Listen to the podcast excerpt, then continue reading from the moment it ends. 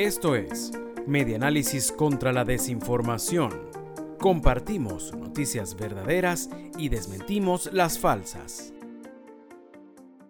Creación del primer club de emprendedores se realizó en Guanta. En la Casa de la Cultura Cacique Toronoima de Guanta se formalizó la creación del primer club de emprendedores del estado Anzuategui. Reseña tuperiódico.net. La directora regional del Instituto de Emprendimiento e Innovación, Doriel Salazar, agradeció a cada uno de los presentes por participar en este espacio, que tiene como finalidad contar cada una de las historias que los motivaron a innovar y sensibilizar a los pequeños y medianos empresarios. Salazar expresó que ellos son optimistas con un corazón para escuchar y dispuestos al cambio.